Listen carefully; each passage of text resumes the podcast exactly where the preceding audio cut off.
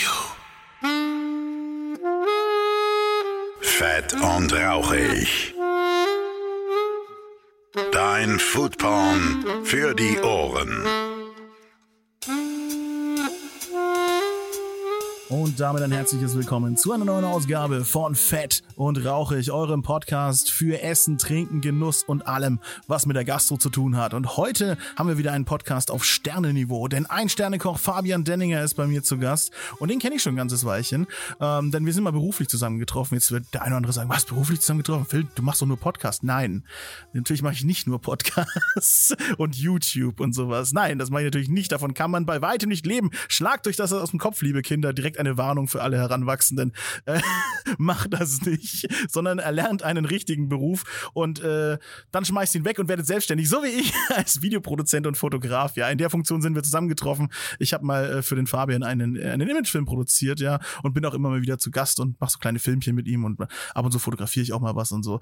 Und äh, ja, wie gesagt, in dieser Funktion sind wir zusammengetroffen. Habe ich gesagt, ey Fabian, wir müssen unbedingt zusammen auch noch podcasten hier für diesen Podcast, denn äh, wenn man sich da mal ein bisschen mit seinem Werdegang beschäftigt, ist das super interessant. Äh, Fabian ist aus Würzburg rausgekommen, ist dann nach Berlin gegangen und dann nach Schweden. Also viel Ausbildung in Schweden genossen, in Stockholm und er war in einem Eishotel zum Beispiel. Das erzählt er uns jetzt dann alles gleich im Podcast. Und äh, dann, wie gesagt, sein Weg hierher zurück nach Nürnberg in die Entenstube. Da hält er jetzt seit vier Jahren den Stern und äh, ja, das ist super interessant. Und was äh, Fabian noch so macht, ne, wie zum Beispiel golfen und wie seine Meinung zum äh, ersten FC Nürnberg aktuell ist. Das erfahren wir jetzt gleich alles in diesem Podcast. Fabian hat übrigens auch noch ein tolles äh, Konzept ins Leben gerufen, nämlich äh, Mein erster Stern heißt das. Da bietet er Leuten, die noch nie Sterneküche genossen haben, einfach die Möglichkeit für äh, natürlich einen günstigeren Preis einfach mal so ein äh, komplettes Menü mitzumachen. Und das finde ich sehr, sehr gut. Wie gesagt, darüber haben wir gesprochen. Wir haben auch ein bisschen über die Zukunft von Fine Dining gesprochen und wie sich das alles in der aktuellen Zeit jetzt so entwickeln wird.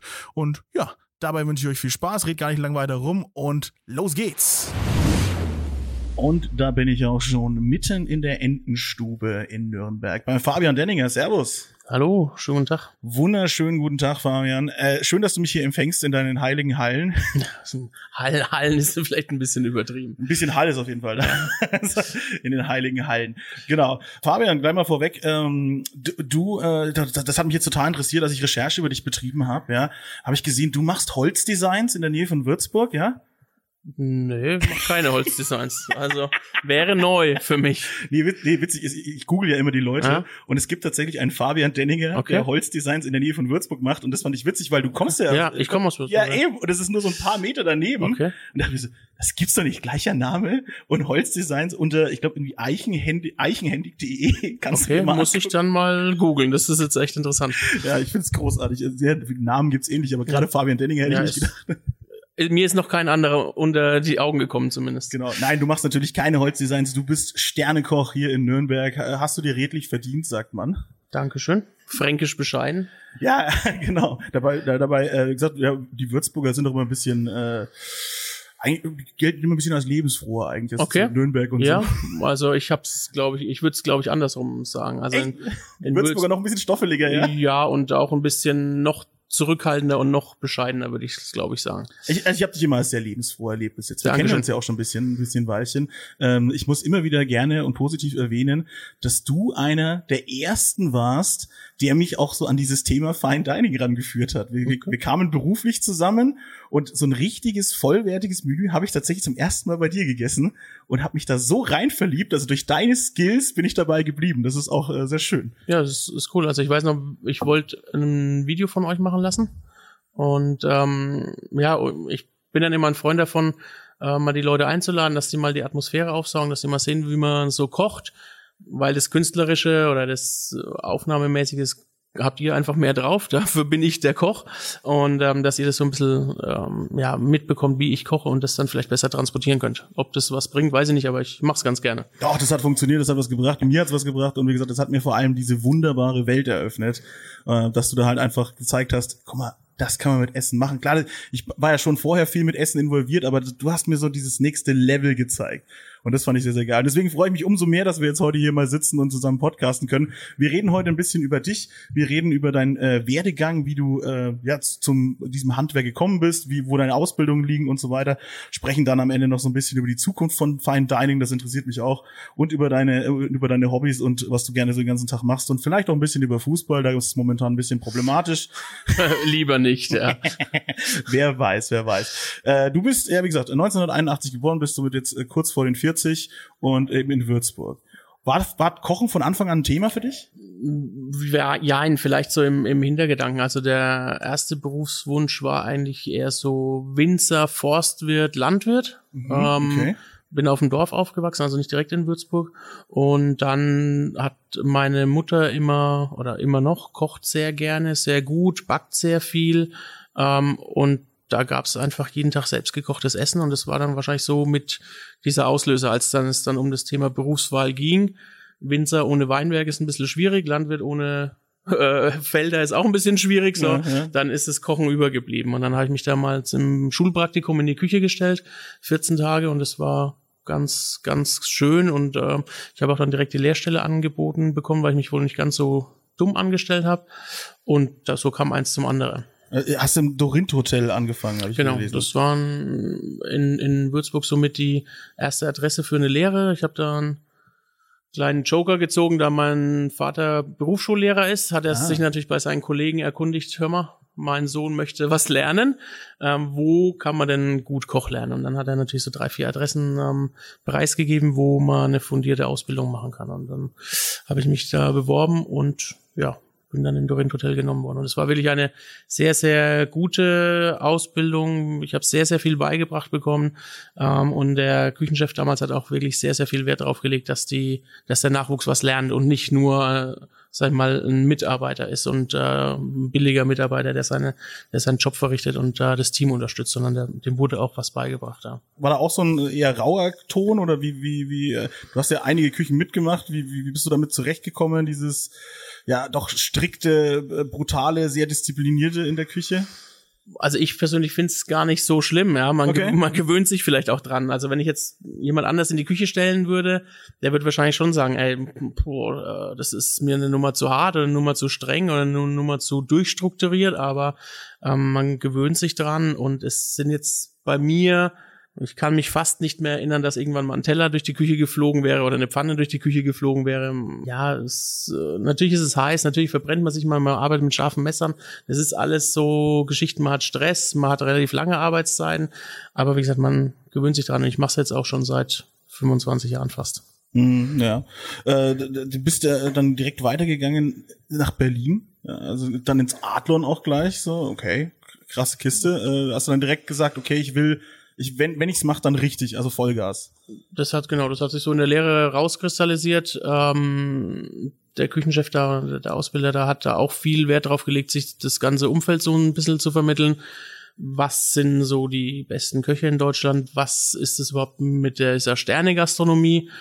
Dass man da so ein bisschen Hintergrundwissen hat, auch ähm, große französische Namen ähm, und natürlich auch Hotels. Und für mich hat sich dann in der Lehre rauskristallisiert, ich möchte nicht, ähm, bis ich in Rente gehe, irgendwo in der Pommesbude stehen oder ich möchte jetzt nicht irgendwie Burger braten, was ja natürlich auch nichts Verkehrtes ist, aber ich wollte mhm.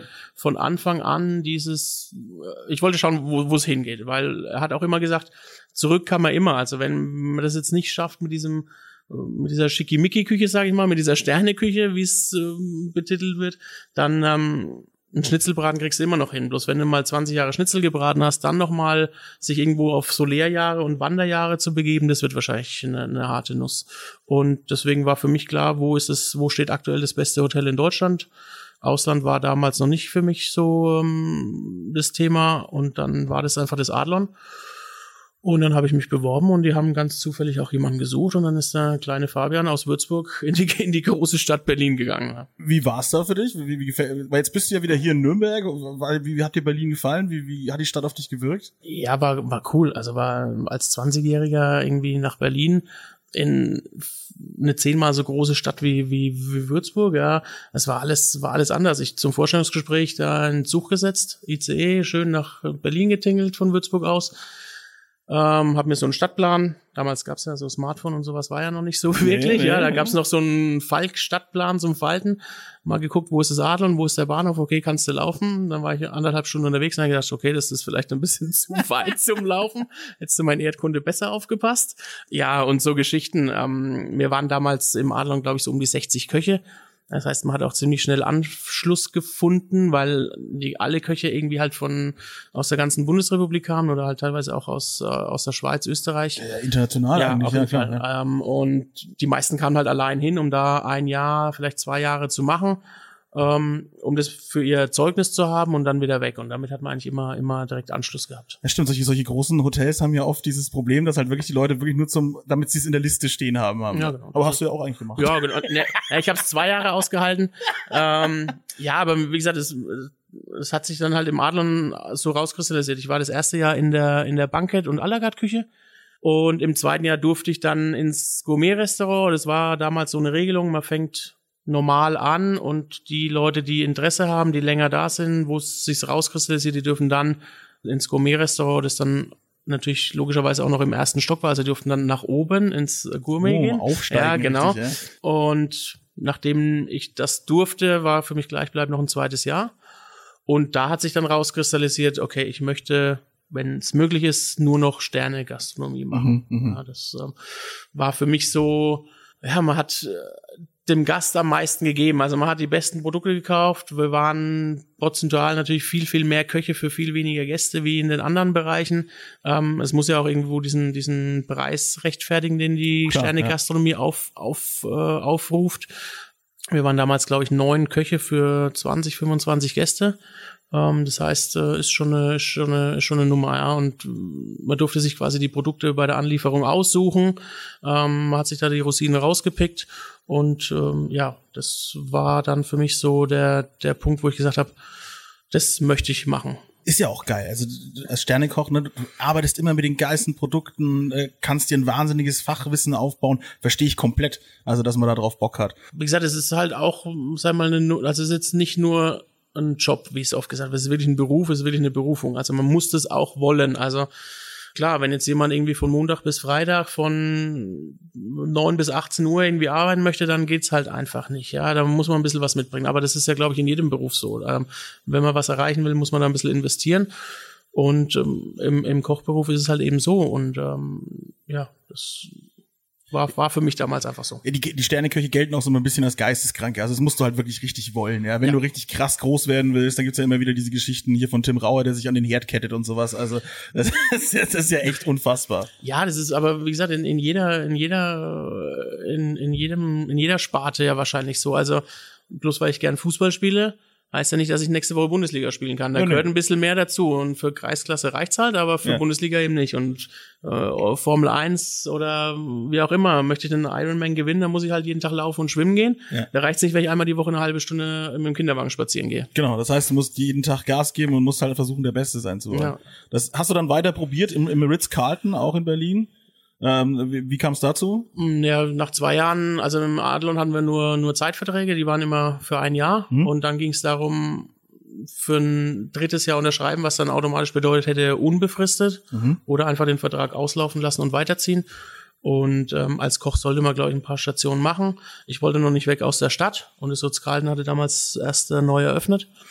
Und dann eben da auch Bewerbung hingeschrieben und die hatten auch ein Gourmet-Restaurant dabei. Es war quasi so spiegelgleich wie im, im Adon auch, so ein bisschen ausgegliedert und beworben und dann haben die mich da auch genommen und dann war ich da auch noch ja, fast zwei Jahre, glaube ich, ja, so um die zwei Jahre. Wie viel, wie viel Einfluss hat man da so noch als junger Koch am Anfang? Es ist schon noch viel, äh, ja, buckeln und machen, was der Chef sagt, ne? Na, also es war, ähm, das war quasi komplett ähm, anders dann vom Adlon zum, zum Ritz-Carlton. Im Adlon war wirklich, Küchenchef hat das Menü geschrieben, Küchenchef hat mehr oder weniger die Rezepte bereitgelegt. Du musstest es dann einmal vorkochen, nachkochen, je nachdem.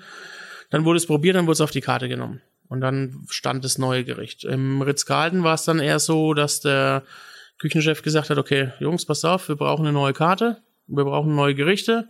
Worauf habt ihr Bock? Ähm, wir bestellen das, wir probieren das aus und dann so als Team immer die Gerichte entwickeln. Und so halte ich es eigentlich jetzt hier auch noch. Also wir machen Brainstorming, immer wenn es um eine neue Karte geht, zu, zu vier, zu fünf, setzen uns hin, überlegen uns, was gibt's für Produkte, auf welche Produkte haben wir Bock. Und dann kann sich jeder an einem Gericht, sage ich mal, versuchen, so lange bis es passt. Ähm, natürlich muss ich dann irgendwann absegnen. Irgendwann entscheide ich dann natürlich, machen wir so oder machen wir nicht so, aber das muss jetzt nicht zwangsläufig von mir kommen. Also wir haben Gericht auf der Karte, damit habe ich quasi nichts zu tun gehabt, außer die Produkte bestellt und dann einmal Probe gegessen. Okay, ja, cool. Das ist eine schöne ja. Sache. So kann man sich ja dann entwickeln. Ne? Und ja, und auch das ist, eine, also für mich war es damals im Ritzgalten so eine, so eine Motivation, dass ähm, man selbst ein bisschen Einfluss hat. Und wenn dann natürlich der, der Service reinkommt und sagt, ähm, Herr Meier Müller Schmidt hat ähm, das Gericht gelobt, das war super, das war cool, das war das Beste im Menü. Dann denkt man sich, wow, okay, das habe ich äh, gestern noch gemacht und dann Fuck yeah. genau, das ist das ist halt einfach dieser Ansporn. Ja. Tschüss, das ist der kleine Rockstar-Moment, ja, den genau. dann bekommen. Ja, das ist cool. Nee, das ist ja, das ist ja dieses künstlerische, ne, was ja jeder irgendwie auch der der halt was Kreatives macht, auch dann eben mag, wenn er dann die Anerkennung bekommt. Und beim Kochen ist das ja genauso. Das ist ja ein wahnsinnig kreativer Beruf. Ja. Und sich das dann so das Lob abholen ist schon, ja, das ist schon cool. Ne? Das ist richtig richtig gut. Gut, aber dann hattest du die Schnauze voll von Deutschland und hast gesagt, komm, ich muss die weite Welt sehen und dann hast du dich für Schweden entschieden. Ja, der klassische Kochwerdegang. Ähm, Echt? Ja. Schweden ganz klassisch, ja. Ja, ähm, ja ich, ich weiß nicht, ähm, es beruht daher, Schweiz machen alle Köche, ja, so nach genau. dem Motto, genau. Frankreich äh, war mir die Sprache vielleicht ein bisschen zu kompliziert. Die ist auch scheiße kompliziert. und ähm, wir hatten ein Ferienhaus, oder meine Eltern haben immer noch ein Ferienhaus in Schweden und okay. wir waren irgendwie acht, neun, zehn Jahre lang hintereinander in Schweden im Urlaub. Und im äh, Ritz-Carlton hatte ich einen Koch, der war auch vorher in Stockholm, der kannte quasi da noch den Vermieter und dann hat sich das so äh, zusammengepuzzelt. Der meinte, er ruft ihn an und vielleicht ist die Wohnung zu haben. Dann ist cool, dann kann ich die haben. Und dann habe ich Bewerbungen losgeschickt. Ich hatte weder Wohnung noch Job und habe dann gesagt, wenn eins von beiden klappt, mache ich's. Egal wie, ich habe einen Job und keine Wohnung, gehe ich hin, dann muss ich da oben irgendwas finden. Oder ich habe eine Wohnung, dann finde ich auch irgendwie einen Job. Und es ähm, hat funktioniert. Und zwar habe ich dann mehr oder weniger zeitgleich den Besichtigungstermin für die Wohnung und für fürs Vorstellungsgespräch bekommen und äh, musste dann natürlich zusagen für die Wohnung. Mhm. Und ähm, drei Tage später kam dann der Anruf, dass sie mich auch gerne einstellen würden. Das war dann so. Bubu. Ja, also, sehr gut. Äh, Glück, Glück gehabt. Ja, ja, ja, genau. Ja, hättest du noch vielleicht was anderes gefunden. Aber, ich, ja, bestimmt. Also auch da ähm, war es halt am Anfang schwierig, weil ich die Sprache überhaupt nicht konnte. Ich wollte gerade sagen, also ist, ist jetzt Schwedisch nicht auch gerade nicht super, also das ist jetzt nicht eine leichte Sprache, gar kein Fall, oder? nee, aber wie gesagt, man hatte ja die, ich hatte ja diese Wohnung über den, über den, den Koch ähm, und als EU-Bürger ist ja sowieso einfach, du kannst ja drei Monate irgendwo Ja, hin ja. und kriegst trotzdem dein, äh, dein Arbeitslosengeld aus Deutschland. Also Mhm. kannst ja drei Monate irgendwo hin. So, hätte ich da nichts gefunden, hätte ich halt nach drei Monaten gesagt, okay, passt, ich gehe zurück. Ja, Fertig. klar. Ähm, Sprache war ein großes Thema bei der Einstellung, ähm, deswegen auch Sheraton, weil es eben von der Hotelkette so gehandhabt war, Englisch reicht aus, weil die Ich wollte gerade sagen, die sprechen sehr Genau. gut Englisch auch da in Skandinavien. ähm, die, die Schweden sprechen es sowieso und auch im Hotel war es dann kein Thema. Also die ganzen kleinen Restaurants, Sterne-Restaurants, wo ich mich natürlich auch beworben habe, haben gesagt, es mag sein, dass du ein guter Koch bist und hast auch die, die zwei Zeugnisse schon von den Sterne-Restaurants, aber wir sprechen ausschließlich Schwedisch in der Küche und das könnte zum Problem werden. Also Mhm, ich sage, gut, komm, jetzt schauen wir mal. Ich habe den Job, ich mache das mal ein halbes Jahr und ähm, wenn es nichts bringt, dann gehe ich halt wieder zurück und dann habe ich da so Einwanderungsgrundkurse belegt, zwei Stück und habe mir so versucht, die Sprache ein bisschen anzueignen. Was dann wiederum ganz witzig war, ich habe im Sheraton gesagt, ich habe jetzt die Kurse besucht, ich möchte gern Schwedisch sprechen. Und aber für die ganzen Kollegen war getrimmt, ey, das ist der junge Mann aus Deutschland, wir sprechen mit dem nur Englisch. Und Ja, das, ja. das hat man auch aus deren ihren Köpfen nicht mehr rausgebracht. Natürlich, klar. Und das war dann ein bisschen schwierig. Dann habe ich ein halbes Jahr Sheridan gemacht und wollte dann aber irgendwie schon auch noch was Cooles sehen. Und dann gibt's ja dieses berühmte Eishotel irgendwie 150, 200 Kilometer über dem Polarkreis und habe dann da mal angefragt, wie es denn für die Wintersaison ausschauen würde. Und ähm, da war dann der Küchenchef in in Stockholm unterwegs und hat diese diese ähm, Einstellungsgespräche gemacht, weil man keinem zumuten kann, irgendwie noch mal zwei Flugstunden zum Vorstellungsgespräch zu machen. Kommen Sie mal bitte zum Polarkreis. Genau. ähm, also ich, man fliegt vom, von Stockholm zum Eishotel länger wie von Frankfurt nach Stockholm, so von Holy der, von, von der, von der Größenordnung. Ähm, ja, der war dann eben in Stockholm mal ein Vorstellungsgespräch gemacht und das war dann auch äh, für ihn kein Thema, wenn es auf Englisch gehen würde. Ähm, weil es natürlich da auch sehr internationales Publikum ist und natürlich auch die Bewerber da sehr international sind. Und ähm, Stelle habe ich dann bekommen und bin dann quasi aus dem Flugzeug ausgestiegen und habe direkt zu dem guten Mann, der mich da vom Flughafen abgeholt hat, das war dann der Sous-Chef von ihm, gesagt, ich kann zwar kein Schwedisch, aber ich möchte es nur sprechen. Ja. Weil ich eben nicht den Fehler machen wollte, dass ich wieder in dieses Englische reinfalle und ja, ja. dann hätte ich die Sprache wahrscheinlich auch nie gelernt. Und dann war es natürlich, war meine Mitarbeiter, also wir hatten ein Mitarbeiterhaus, da waren, keine Ahnung, 20 Mitarbeiter haben da gewohnt und äh, da bin ich halt rein und habe mich mit meinem sehr schlechten äh, Schulschwedisch gesagt, ich bin der Fabian, ich möchte nur Schwedisch sprechen und alle haben mich quasi ausgelacht. Aber es ging dann. Man sitzt abends zusammen, redet über den Tag, man trinkt ein Bierchen zusammen und ja. dann wächst es so. Ja, also genau. Und dann ging das auch relativ fix. Also es hat dann irgendwann einen Klick gemacht, ja, nach einer Woche, nach zwei, und dann habe ich eigentlich alles verstanden.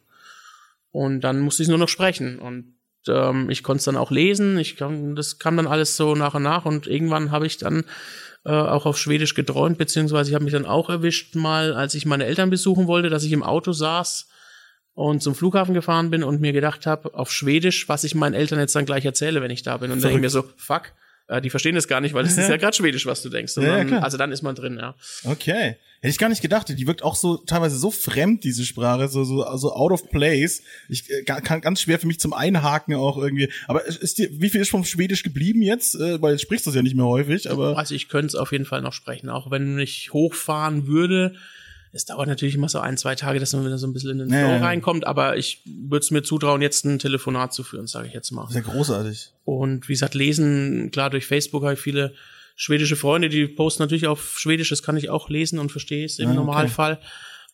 Was natürlich schwieriger war, zum Beispiel, wenn man jetzt irgendwie vielleicht äh, nach Großbritannien oder so geht, dass sie halt ihre Filme nicht übersetzen, dass sie halt Film ja. auf Englisch ist und dann nur Untertitel, das ist schwierig. Also Englisch und Schwedisch lesen, das geht irgendwie nicht. Also dann blende ich den Untertitel quasi aus und hör's mir auf, auf uh, Englisch an. Ja. ja, klar, logisch. Das, ja. Weil das ist dann schon eine harte Nummer. Also aber das drei. ist auch, ja, ja, klar, aber das ist auch der Grund, warum die so gut Englisch sprechen, weil die halt alle ihre Filme da haben, ne? Ja, auf da, Englisch. Da, da laufen die vier Viertklässler durch einen Bus mit einem englischen Referat auf vier DIN A4 Seiten, wo man wahrscheinlich heutzutage zum Abi machen muss. Ja, ja. Das, ja, das ist einfach so. Die, die haben halt dieses Problem, dass sie halt, wenn sie raus wollen, quasi, es geht halt nur auf Englisch, ja, weil man mhm. mit Deutsch kommt man auch auf der Welt irgendwie noch irgendwo überall so ein bisschen. Echt? Ja, na, wahrscheinlich mehr wie mit Schwedisch. Ja, du wirst halt immer irgendwie angeschrien, so, so ah. ich kenne deutsche Sprache, ja, ja. Rammstein. Ja, gut, klar, geil.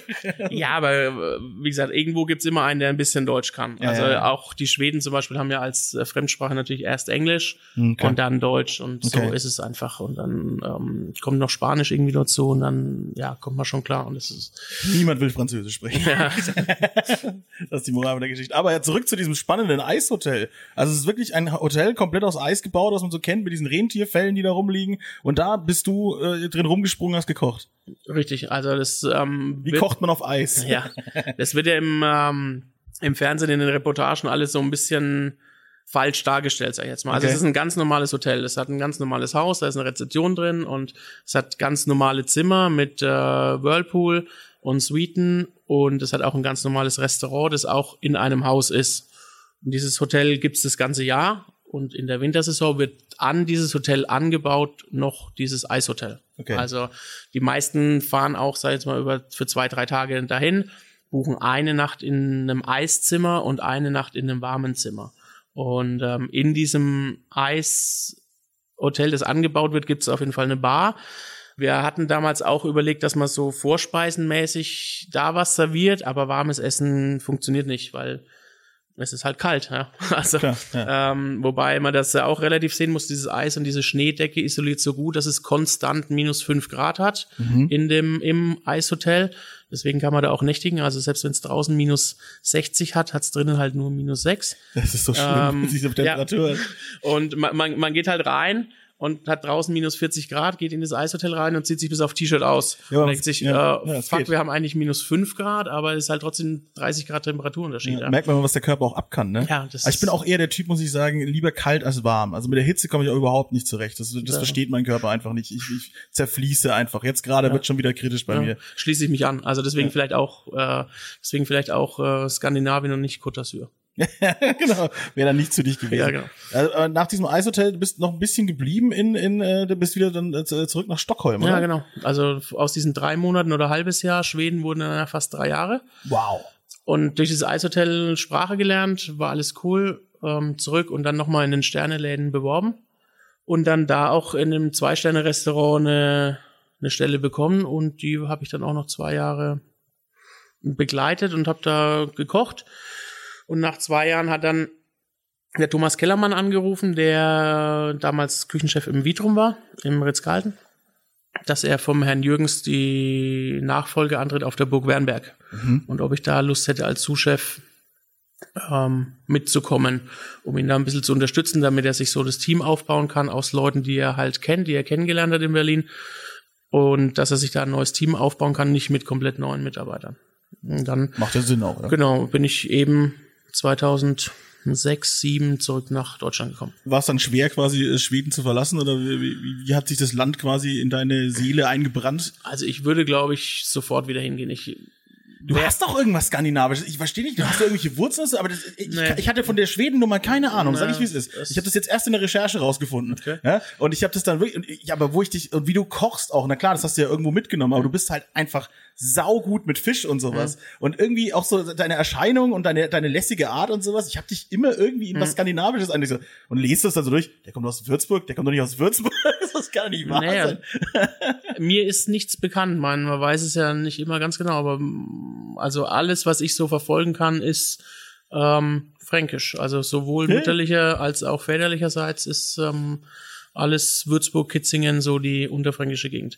Wie gesagt, es war, als ich da kündigen musste, habe ich mich dann auch mit dem Küchenchef und dem Eigentümer zusammengesetzt und hatte da dann auch wirklich äh, Tränen in den Augen, als ich gesagt habe, ich muss aufhören oder ich möchte aufhören, weil der Eigentümer hatte mir auch eine Stelle als Küchenchef angeboten damals. Also der hätte, der hatte noch zwei Bistros ähm, neben dem Sterne-Restaurant und in dem einen Bistro hätte er mich gern als Küchenchef haben wollen. Ähm, ich durfte auch in dem anderen Bistro schon mal äh, so eine deutsche Woche machen, ja. Also, äh, wo es dann halt so Kassler und und äh, so Geschichten gab. Also durfte ich das Menü selber schreiben, Einkauf selber machen, dass er halt gesehen hat, okay, ich hätte es auch drauf, so dies, diese Geschichten. Ähm, das, Schön fränkische Bratwürste da oben machen. war aber für mich so eine Nummer zu groß, sage ich mal, weil ich habe es mir sprachlich nicht so zugetraut. Also Ah, okay. für mich war diese Nummer verantwortungsvolle Position, also leitende Position oder auch Selbstständigkeit. Ähm, war damals auch schon für mich ein Thema, aber es war für mich klar nicht in Schweden, weil ich, glaube ich, vor der Sprache dann noch zu viel Respekt hätte, weil da dann noch mal ganz andere Sachen auf einen zukommen.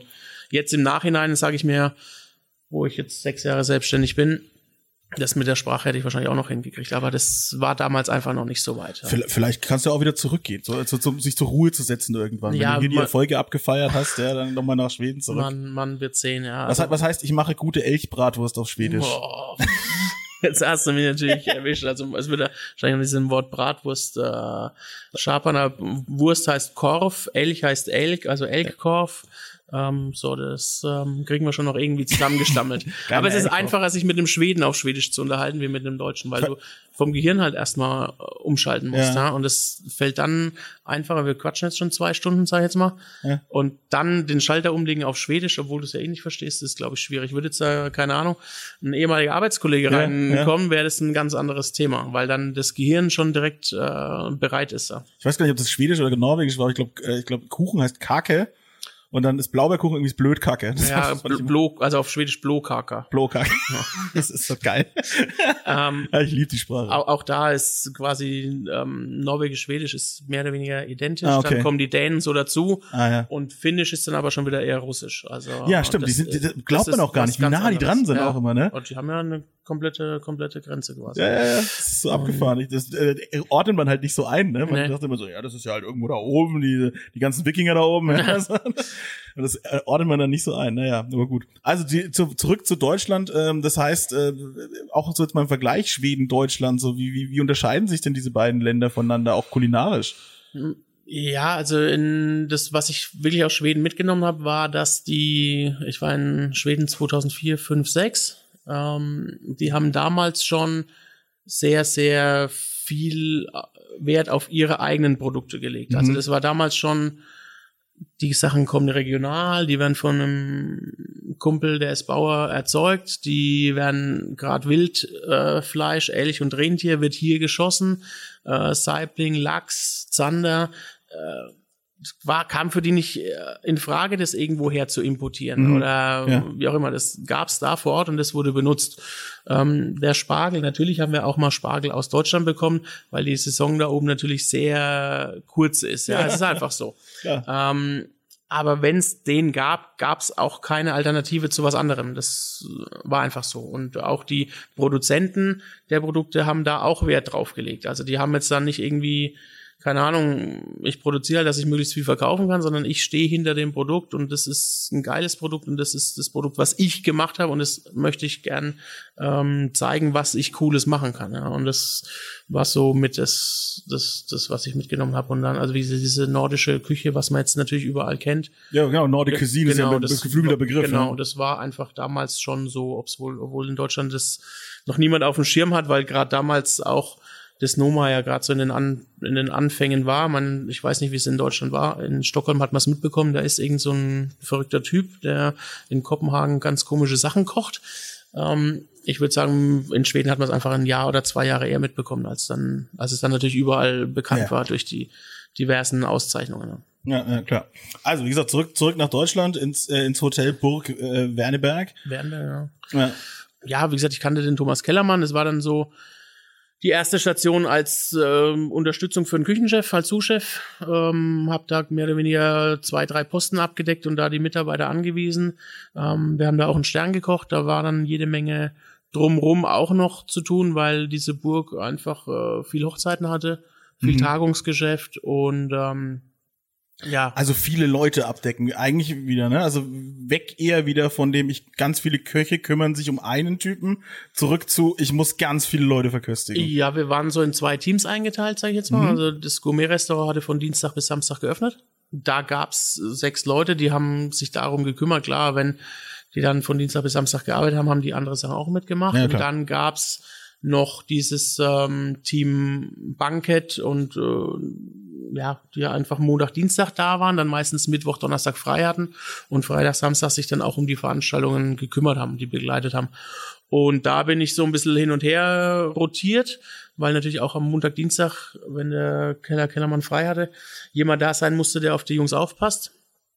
Ähm, das war für mich dann auch relativ schwierig teilweise, weil ähm, du natürlich sowohl dafür sorgen musstest, dass die Sachen fürs Wochenende, für die Veranstaltung produziert wurden, als auch, dass du dann am Dienstag, Mittwoch, wo es Gourmet-Restaurant offen hatte, die Jungs ihre Sachen richtig produzieren haben, obwohl du gar nicht da warst, ja. Und dann kamst du dann am Freitag rein und kriegst erstmal einen Einlauf, warum die letzten zwei Tage der Service so bescheiden gelaufen ist. Ja. Und du warst ja gar nicht da. Ja. Und dann sage ich ganz ehrlich, ich mache eine sieben Tage Woche und mache mein Zeug selber, ja. aber es geht natürlich nicht. Ja. und das, dieses, dieses Mitarbeiterführung habe ich da natürlich so ein bisschen mitbekommen. Genau, also reinwachsen in die. Leaderposition genau. auch so. Ne? Und es war war interessant und war auch sehr gut, dass man da auch ähm, sehen kann, man kann neben einem Gourmet-Restaurant auch noch eine Veranstaltung für, für 100 Leute planen.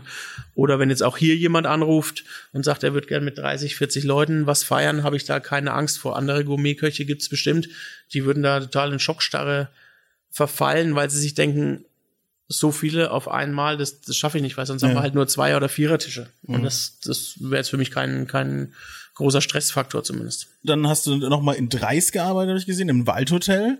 Ähm, hast du dann da auch dann eher eine Führungsposition dann eingenommen? Ja, das war Küchenchef. Ja. Ne, ne Küchenchef nicht. Nee. Küchenchef kam Chef der Chef der Chef, Chef der Party. Party Chef der, Party, ähm, der Partychef. Ja, genau. Also es ähm, ich habe dann erst die Patisserie da begleitet, weil da bin ich irgendwann auch mal natürlich dazu gedrängt worden im, im, im Restaurant Vitrum, im Ritz-Carlton. Da ist mal der Patissier ausgefallen und dann durfte Fabian den Posten übernehmen. Und deswegen habe ich so ein kleines Patisserie-Händchen. Und ich wollte noch einmal drei Sterne machen. Ich wollte einmal sehen, was ist der Unterschied, ein, zwei, drei Sterne. Und Damit hattest du dann nämlich jetzt alles voll, ja? Ja, genau. Und habe mich dann im Waldhotel Sonora beworben in Dreis und die hatten drei Sterne und ähm, das war so der Hauptgrund und war ich auch anderthalb Jahre und danach war dann für mich klar, jetzt geht's nur noch irgendwie als Küchenchef weiter. Hm, genau. Und das hast du dann wieder jetzt hier in Nürnberg gemacht, nämlich im Koch und Kellner. Ja. Es war ziemlich schwierig, dann aus dieser zweiten Reihe vorzukommen. Also mhm. Ähm, wir haben alle gesagt, boah, super Lebenslauf, ein Stern, zwei Sterne, drei Sterne, großes Hotel, kleines Hotel, äh, nur Restaurant. Ähm, aber du hattest halt kein Zeugnis mit dieser Führungsposition Küchenchef. Und da war der Frank mit einer der wenigen, die gesagt haben, das ähm, traue ich dir zu, das darfst du machen.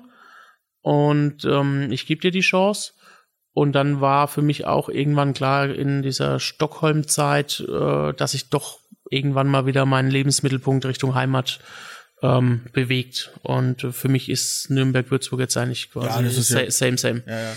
Jetzt vor allem, wenn du dann eben Schweden jetzt mitgenommen hast, ne, äh, das, das, das sind ja Entfernungen nichts mehr. Ne? Ja. Du schon schon gesagt hast, so Schweden ist ja, äh, ne, da fährst du zum Einkaufen gefühlt 100 Kilometer. Genau.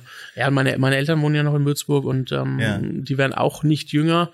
Und wenn man dann irgendwo, keine Ahnung, in der Weltgeschichte rumfliegt, weiß ich nicht, und so kann man immer noch sagen, man ist in einer halben, dreiviertel Stunde da. Ähm, wenn was ist, ähm, kann man die vielleicht auch dazu bewegen, von Würzburg nach Nürnberg zu kommen. Das ist dann für die auch nicht so Ja. drastisch.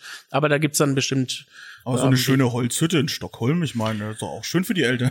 Ja, wie gesagt, die, die haben das Ferienhaus ja noch, bloß der nächste Doktor ist halt einfach 70, 80 Kilometer weg. Und wenn dann Ja. irgendwie so, keine Ahnung, Thema Krankheiten, Schlaganfall, Herzinfarkt auf der Rechnung stehen, ist es halt nicht mehr so einfach. Ja, aber in, in Sch- in Schweden, da wird man doch nicht krank bei dem guten Essen. Also das ist ja Wahnsinn. Ich habe noch nie einen kranken Schweden gesehen in meinem Leben. Also da hast du die letzten zwei Wochen keine Nachrichten geschaut mit dem. C-Wort. Ja, gut, das ist. ja, gut, da kann man sich mal vergreifen. Aber da, hey, da, wir sind live. Äh, das, sowas kann man nicht rausschneiden. Äh, man kann doch mal Fehler machen. Ja, So, alles, alles gut. Ich, ich weiß auch nicht, also ich verfolge so ein bisschen, Ja, klar. aber ob es jetzt dann wirklich so drastisch schlimmer ist oder nicht, kenne ich mich zu wenig mit aus. Ja, Man hört ja. halt immer nur, dass die Genau. das anders handhaben und die anders an die Geschichte rangegangen sind und jetzt dann vielleicht halt prozentual mal ein halbes Prozent mehr Ja. Infekte oder auch äh, verstorbene Personen. Ey, alles ist nicht, also nichts ist so schlimm wie USA und Brasilien, aber wie gesagt, wir sind keine Virologen, wir, wir- ich esse gerne und du kochst gerne. Genau. So sieht's aus. Und du kochst jetzt eben, jetzt sind wir nämlich da, du kochst nämlich jetzt gerne in deinem eigenen Restaurant. Seit 2014 gibt's die Entenstuben. Erzähl mir mal was über die Entenstuben. Das ist ja nicht eigentlich komplett dein eigener Laden so, ne? In dem, also natürlich schon, aber äh, du hast den Laden erstmal übernommen, ja? Genau, also die Innenstuben sind gepachtet. Ja. Also ich besitze dieses Gebäude nicht. Wie es in der Gastro so oft, oft ist. Ähm, ich habe mir im Koch und Kellner überlegt, okay, das, was ich jetzt hier mache, könnte ich vielleicht auch ganz alleine machen. Also nicht nur Küchenchef, sondern halt auch Inhaber und äh, als Selbstständiger. Und dann hat die Susi Schuster aus der Feinkosteria in Fürth mich angerufen und gemeint, ihr Papa hat einen guten Bekannten, der möchte gerne in Rente gehen. Und das war der Manfred Buhr und Mhm. dem gehören die Entenstuben. Dann habe ich den Manfred Buhr angerufen und gesagt, ich habe gehört von einer Freundin, dass du gern in Rente gehen möchtest. Wie schaut's aus? Dann können wir da, können wir da was, können wir da was äh, machen? Und dann, ja, haben wir uns kennengelernt, haben uns getroffen, ähm, haben so die Rahmenbedingungen ein bisschen bequatscht und dann hat er gemeint, okay, er wird mir das anvertrauen. Ihm war es wichtig damals, dass er einen Nachfolger findet, der das übernimmt und weiterführt in seinem Sinne. Also Mhm. er hat es jetzt, er wollte jetzt nicht, dass hier irgendwie eine Pizzeria oder ein Grieche oder ein Asiate reinkommt. Er wollte schon, dass es was bleibt. Ähm, er hat es, keine Ahnung, auch, er hat sich selbstständig gemacht mit den Endenstuben 1980, 81. Also Das, gab schon eine ganze Weile, genau. ne? Ja. Das ist, ist in Nürnberg auf jeden Fall eine Institution und deswegen haben wir auch den Namen gelassen. Ja. Ähm, es gab natürlich, klar, die Überlegung, ich mache mich selbstständig, ich will was eigenes machen, ich mache einen eigenen Namen. Aber wer schon mal hier war, ähm, merkt, dass da draußen nicht so viele Laufkundschaft vorbeiläuft und ähm, mit einem neuen Namen an einem Ort, wo keiner kennt, ist vielleicht auch schwierig. Deswegen habe ich dann irgendwann mich entschlossen, die Entenstuben einfach als Namen zu lassen. Und ja, dann habe ich das übernommen. Also so viele Enten gibt's hier ja auch nicht. Nee, wir drücken das immer ein bisschen mehr in den Hintergrund. Aber es ist, es Aber ist du- einfach du- so gewachsen. Nein, ich meine jetzt äh, nicht nur auf dem Teller, sondern auch so generell Ja. gut. Wir sind in der Nähe vom Wörder See, muss man dazu sagen. Ne? Da gibt's ein paar Enten. Und du hast eine sehr geile Ententasse. Ja, die hab, Wo der Henkel eine Ente die, ist. Die, die habe ich, die habe ich geschenkt bekommen von meinen Jungs, ja, weil meine alte ging kaputt. Also ich hatte noch so eine wirklich richtig alte. Also die muss noch keine Ahnung Manfred Buhr in als als zur Kommunion geschenkt worden sein oder sowas. Ähm, und die ging irgendwann mal leider kaputt, weil es mit Geschirr halt nun mal so ist. Ist halt im Stress runtergefallen oder jemand dagegen gekommen, sondern haben die sich so eine ganz coole Geburtstagsidee überlegt. Jetzt habe ich so eine Tasse, wo so ein Entenkopf rauskommt. Großartig. Ähm, es hing bis zur Renovierung auch noch ein Bild mit der Ente im, im Nebenraum. Ah, okay. Das hatte, das hat der Manfred mir erklärt, war so der, der Anlass, seine Lieblingstiere waren in der Kindheit die Enten Ah, okay. und er hat dann irgendwie auch immer, wie gesagt, so Tassen und so bekommen. Mhm. Und als er sich dann selbstständig gemacht hat, hat er natürlich auch einen Namen gesucht und für ihn war das halt kl- klarer wie für mich. Mhm. Äh, sein Lieblingstier ist Ente und Stuben ist das Restaurant, also schmeißen Ja. wir das zusammen. Aber ist cool. Das ist eine schöne Idee, schöne Geschichte. Ich mag's auch, wenn, wenn so ein Restaurant einfach eben so eine Geschichte hat halt. Ne? Da, auch wenn jetzt die Entenstube nicht der Name ist, den du dir ausgedacht hast, aber trotzdem, da steckt ein bisschen Geschichte drin, da steckt ein bisschen Tradition drin, das ist ja cool. Und es ist ja auch cool, dass du es weitermachst. Ja. Aber du hast ja trotzdem hier die äh, Möglichkeit gehabt, jetzt dein, wie du schon sagst, Renovierung, du hast deinen eigenen Stempel aufgedrückt, das Konzept, wie es hier aussieht, das ist, das ist ja aus deinem Kopf entstanden, nehme ich Genau, an. also ne? ist alles meine Idee, wie gesagt, und das, äh, das ist halt der Name. Ja, und das, ich glaube, der, das Image wandelt sich natürlich auch. Also auch wenn der Name bleibt, fällt es vielleicht ein bisschen schwieriger, das zu ändern, aber es kam zum Beispiel auch, ich möchte es nicht vorwegnehmen, aber wir haben ja irgendwann einen Stern bekommen. Ja. Äh, dann ähm, Gäste, die die Entenstuben kannten und total verwirrt waren, hä, warum kriegen die jetzt auf einmal einen Stern? Und Ja. sind hier reingekommen und haben den Manfred gesucht und der war halt nicht mehr da. Und Ja. ich so, naja, der ist schon drei Jahre nicht mehr da. Und der hat aber auch, der hat auch keinen Stern gehabt vorher. Äh, Der hatte, ich weiß es nicht hundertprozentig. Also Okay. laut Erzählung, was ich glaube zu wissen, ist, dass er in der Anfangszeit, als er sich selbstständig gemacht hat, 1980, 81, das Jahr drauf oder zwei Jahre drauf einen Stern bekommen hat Ah, okay. und hatte da auch ein oder zwei und ist dann ins Schießhaus umgezogen und Mhm. hat sich dementsprechend vergrößert und dann ist der Stern aberkannt worden. Aber genau Jahreszahlen, bin kein Historiker. Ist ja auch nicht so wichtig. Genau, also des er, er hatte wohl früher auch mal einen. Aber sagen wir so, der, der Laden war trotzdem bekannt für eine, trotzdem eine gehobene Gastronomie, Ja, genau. für, für Spitzenessen und so weiter. Aber es war halt ein äh, Jahr, Jahrzehnte jetzt dann schon fast nicht, nicht so, dass die Leute gesagt haben, ah klar, Endenstube, Begriff für Sternegastronomie. Das hast dann du sozusagen reingebracht. Genau. Also sprich, 2014 hast du aufgemacht, 2016 kam der Stern, also zwei Jahre danach. War das, also das, war das natürlich auch ein Ziel, denke ich mal, jetzt bei deinem Werdegang. Du, du hattest schon Bock auf den Stern, oder? Also auch gezielt darauf hingearbeitet. Ja, genau. Also ja, auch da wieder war es so zweigleisig. Es war natürlich mit dieser Selbstständigkeit wieder was was Neues. Ja, man muss ähm, am Monatsende oder Monatsanfang Mieten und äh, Gehälter bezahlen. Man muss Rechnungen bezahlen und ähm, wenn für mich war klar, wenn das der Fall ist und wenn das finanzielle stimmt und wenn die Gäste hier zufrieden rausgehen, dann kommt irgendwann auch der die Kritiker nicht um den um, den, um das Restaurant außenrum. Ja, das war für mich so die Voraussetzung. Natürlich, Hm. wenn man in ein, zwei und drei Sterne Läden gearbeitet hat über 15 Jahre, möchte man keinen Schnellimbiss machen. Ja, es Klar. war, war für mich klar, ich mache das auf. Irgendwann wäre es schön, wenn man einen Stern bekommt. Das war jetzt nicht so, ich muss nächstes Jahr, ich muss in zwei, ich muss nach fünf Jahren einen haben. Ah, okay. Es war einfach. Also schon ein bisschen lockerer, nicht Ja, so ganz genau. verbissen, ja. ähm, ich möchte, dass die Gäste zufrieden sind, ich möchte, dass die Angestellten zufrieden sind und ich möchte, dass es finanziell gesattelt ist und dann war für mich klar, muss es irgendwann klappen, hoffentlich. Und Mhm. dann war es auch irgendwann soweit. Und es hat geklappt. Ja. Und vor allem, äh, wie es ja oft eben so ist, du, also du hältst den ja. Das ist auch nicht selbstverständlich. Du, du hast den jetzt bis, bis heute. 2020 hast du ihn auch jetzt wieder bekommen. Genau, vier Jahre Ja. in Folge, ist geil. viermal hintereinander. Ähm, Respekt an dieser Stelle. da, Dankeschön. Ähm, ja, und jetzt, wo du sagst, ist schon wieder direkt der Puls ein bisschen höher. Hoffentlich klappt's nächstes Jahr wieder. Also das ist, ähm, das ist, man, man hat diesen Druck. Natürlich muss man auch immer gucken, wie arg man sich den Druck selber macht. Also viele sagen, Kochen ist schwerer als Halten, andere sagen, Halten ist schwerer als Kochen. Ähm, Ich glaube, es ist beides jetzt nicht ganz einfach, aber es ist, glaube ich, auch beides nicht so schwer. Man, das sagt man jetzt so, weil man Ja. weil man es hat, aber ähm, ja, natürlich muss man jeden Tag äh, die Leistung abrufen. Das ist einfach so. Es kann heute Abend jemand da sitzen, es kann gestern Abend jemand da gesessen haben und es kann nächste Woche jemand kommen, der das kontrolliert und das prüft. Und die kommen mindestens einmal im Jahr, um das zu kontrollieren.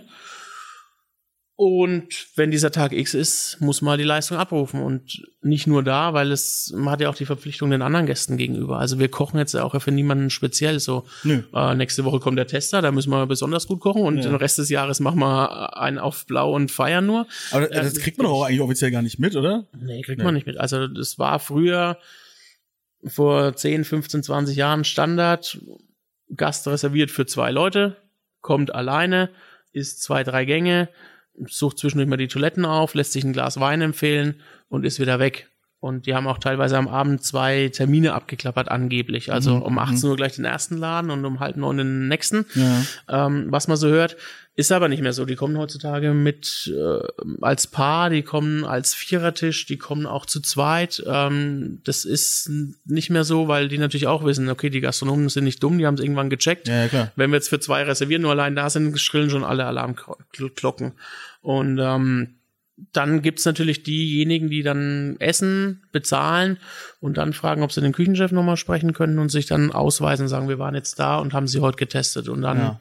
gehen die eigentlich auch. Also die sagen dann nicht, war cool, war nix, wir müssen noch mal kommen. Sollen sie äh, auch nicht. Äh, genau, also das ist dann auch völligst ähm, ja anonym, nur dass man halt weiß, es war jemand da und man quasi dann sagen kann, okay, es ist nachvollziehbar, warum wir wieder einen haben oder warum wir keinen mehr haben oder wie auch immer. Ja, aber die, die, dieses konstante Halten, also ich finde das schon, das ist äh, in allem, glaube ich, äh, sch sch schwierig und aber das ist, finde ich auch, das ist die besondere Leistung, wenn man eben äh, die Konstante halten kann, eben egal was man macht. Das ist ja, man sieht ja auch immer wieder bei Musikern zum Beispiel, die dann halt einen Hit haben und dann war's das. Aber wenn die halt immer wieder einen Hit haben und so weiter, dann, dann merkst du halt schon, oh, okay, da ist was dahinter, da steckt, da steckt was richtig Gutes dahinter. Und äh, wenn die es immer wieder schaffen, das abzurufen, und so ist es ja dann bei euch auch in, in der Gastronomie, in der Sternegastronomie, wenn du es immer wieder schaffst, den Stern zu holen, ist ja, ja, okay, der bleibt am Ball, der, der kriegt es hin, weil ja sich auch die Anforderungen ständig verändern. Ja, also wir, wir entwickeln uns natürlich weiter. Also wenn ich jetzt äh, Bilder äh, raussuche aus 2016, wo wir den Stern gekocht haben und Bilder von aktuellen Gerichten daneben lege, würde ich sagen, das ist ein Sternunterschied. Also ich würde sagen, das, was wir jetzt kochen, hätte ich damals schon als Zwei-Sterne-Essen bezeichnet, ähm, ohne jetzt zu sagen wollen, ich hätte gerne einen zweiten Stern. Also das ähm, jetzt nicht falsch verstehen, aber Ja, ja, die ja. Küche entwickelt sich weiter. Ja, doch, er meint's genauso. äh, ähm, ja, und das ist einfach so. Man selber entwickelt sich weiter ähm, und es geht ja immer, geht ja immer voran. Und da muss man natürlich am Ball bleiben. Also wenn wir jetzt noch genauso kochen würden wie vor fünf Jahren, weiß ich nicht, ob es noch für einen Stern reichen würde. Ja, aber auch so, genau, und, und zwei Sterne und drei Sterne ist jetzt auch so ein bisschen die Frage, wer hier in diesem Laden, frage ich mich auch, drei Sterne überhaupt möglich? Also gehen da, es gehen ja so viele äh, verschiedene Faktoren in, den, in so einen dritten Stern auch rein.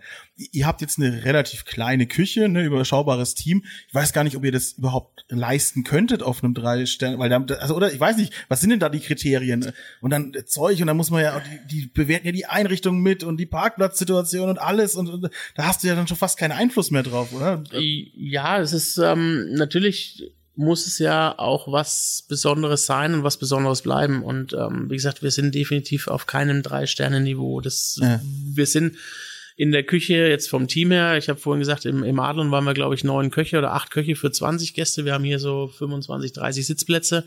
Wir sind zwei Köche, ich und ein Auszubildender. Ja. So, also allein von der Manpower her haben wir nicht diese, diesen Einfluss, dass wir sagen können, jeder kann so und so was abdecken, ja. Und ähm, mein zwei Sterne würde ich sagen, vielleicht könnte man das noch irgendwie erreichen, aber macht man sich dann Freude damit, ja. Also ich bin ganz zufrieden, wie es ist. Ich habe den Stern gerne, ich möchte ihn, glaube ich, auch nicht abgeben. Und ähm, es ist gut, wie es ist. Und der zweite wäre auch schön. Der zweite wäre auch schön, aber auch da gehe ich an genauso an die Sache ran wie, Ja, wie an den ersten, wenn es so sein sollte. Und wenn irgendwann der gute Chef von Michelin anruft und sagt, Herr Denninger, herzlichen Glückwunsch, Sie sind morgen auf die Gala eingeladen und kriegen Ihren zweiten Stern, würde ich nicht Nein sagen. Aber es ist jetzt nicht so, dass im Hinterkopf der Mann hämmert und sagt, ähm, du musst, du musst, du musst und das macht das, macht das, ähm, um es zu erreichen. Genau, und also dann lauchst du ja auch aus. Also das ist ja das Problem. Es bringt ja nichts, wenn du, wenn du alles reinhängst, den zweiten holst und dann nach Burnout hast. Das ist ja Quatsch. Genau, und das ist einfach Käse. Das ja. habe ich, das habe ich eben auch im, im, im Vitrum gelernt. Wir waren damals, sag ich mal, verpflichtet, einen Stern zu kochen. Und äh, mir kam es im Rückblick so vor, dass wir einfach viel zu verkrampft waren. Dass wir Mhm. einfach viel zu arg wollten und viel zu arg mussten und viel zu viel Druck hatten. Und als wir dann nach zwei Jahren keinen hatten und gesagt haben, okay, jetzt weiß ich nicht, was wir noch machen sollen und haben dann quasi frei aufgekocht Mhm. und zack war der Stern da. Also ähm, ja, also es hat, Ja. hat auch damit was zu tun, ja. Ja, es ist oft so, es ist ein Gefühlsding. Ich finde auch, wenn man, wenn man essen geht, ähm, ich war ja schon bei einigen Kollegen, man merkt, äh, wie das Essen serviert wird. Wird es jetzt Ja. wirklich nur äh, strikt nach Schema, sag ich mal, äh, gekocht, weil das eben so die Anforderungen sind für einen Stern oder für zwei? Oder steckt da wirklich Herz, Herzblut drinnen? Und ähm, ich finde, man, man spürt es am Essen, man merkt es am Essen. Ob das jetzt wirklich aus voller Leidenschaft gemacht wurde, weil da jemand in der Küche steht oder Jungs in der Küche stehen, die das einfach cool finden und das gern machen, oder wird es gekocht, um irgendwas zu erreichen. Ja. Aber das ist vielleicht auch nur Einbildung, aber ich nee, glaube, nee, man, ich, ich glaube, man, man, man spürt es schon, man schmeckt es ja, schon. Ja, glaube ich auch. Es ist doch viel besser, auch wenn, wenn du dein Team nicht auslastest oder überlastest vor allem, ja, dass die dann halt immer noch Spaß dran haben, sonst, sonst ist es ja einfach, äh, ja, sonst bringt es einfach keinem was. Aber wo ich schon sagte, wie, wie ähm, zum Thema quasi Anspannung gehört auch Entspannung. Wie, wie also ein Fabian Denninger muss ja auch entspannen und ich habe gelesen, du spielst kein Golf. Richtig. Das ist aber auch ungewöhnlich für dein Alter, oder? Ähm, ja, es ist. Also in Amerika spielen ja schon die Zwölfjährigen Golf, das ist schon klar, aber hier in Deutschland ist das ganz ungewöhnlich. Also in Schweden gehen zum Beispiel auch schon die Vier- und Fünfjährigen mit auf den Golfplatz. Ah, okay, das ist auch so. Hast du es davon mitgenommen? Nee, nicht ganz. Es war ein Kumpel in Berlin. Mm, in Berlin kann ja, man ja super golfen. Ja, na, die haben ja ganz viele diese, also wo jetzt diese BND-Zentrale steht ja zum Beispiel, da war früher ein Golfplatz, also so, ah, ein, so eine Golf-Range ähm, wo du quasi nur abschlagen konntest und der hat mich da mal mitgenommen. Ah, die sind das Netzballer, ne? Ja, und dann hast du, habe ich halt mal da gegen so einen Ball gehauen und wenn du den mal triffst, dann ist es schon ein cooles Gefühl. Und dann ist natürlich als Koch und Freizeit ja immer so ein ganz großes Thema. Mannschaftssporten sind schwierig. Absolut. Ähm, und ich habe früher als Kind, Jugendlicher natürlich Fußball gespielt, dann auch Handball gespielt. Ähm, ich habe dann in einem Orchester Saxophon gespielt. Ach scheiße, du kannst Saxophon spielen. Digga. Ähm, ich konnte. Ja, also, verkauf mir nicht immer was.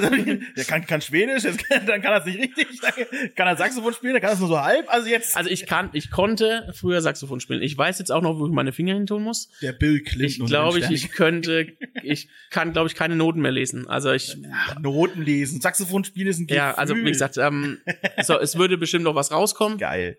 Und ähm, ja, aber wie gesagt, es in einem in, dieses Notenlesen müsste ich mir, glaube ich, wieder einmal oh, äh, einen Tag inneführen und dann auch nochmal, wie man die einzelnen Noten greift, weil das wäre, glaube ich, auch wieder raus. Aber wie gesagt, ich hatte das letzte Mal ein Saxophon in der Hand.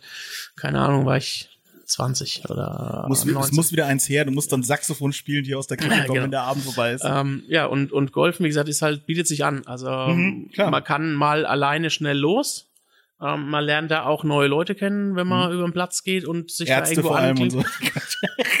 ja, es ist auch nicht mehr wie, also es ist nein, nein, so überhaupt früher. nicht. Also das Klischee ist, ist ja auch nicht mehr da, dieses Schickimicki-Ding nee, von Golf. Es ist natürlich noch was anderes, ähm, immer, oder immer noch was anderes wie, wie andere Sportarten vielleicht, aber ja, wie gesagt, für mich war halt eigentlich ähm, dieses, äh, man kann schnell alleine gehen. Ähm, ja, das ist cool. Das ist echt cool. Beim Tennis braucht man einen Partner, wie auch ja. immer. Ja, ich gehe auch gern laufen. Ich bin auch bevor. Das ist doch langweilig. Nö, das also mich mich entspannt es total. Ja. Ähm, ich hasse Laufen. Ja. Also generell auch im Leben, so hasse ich Laufen.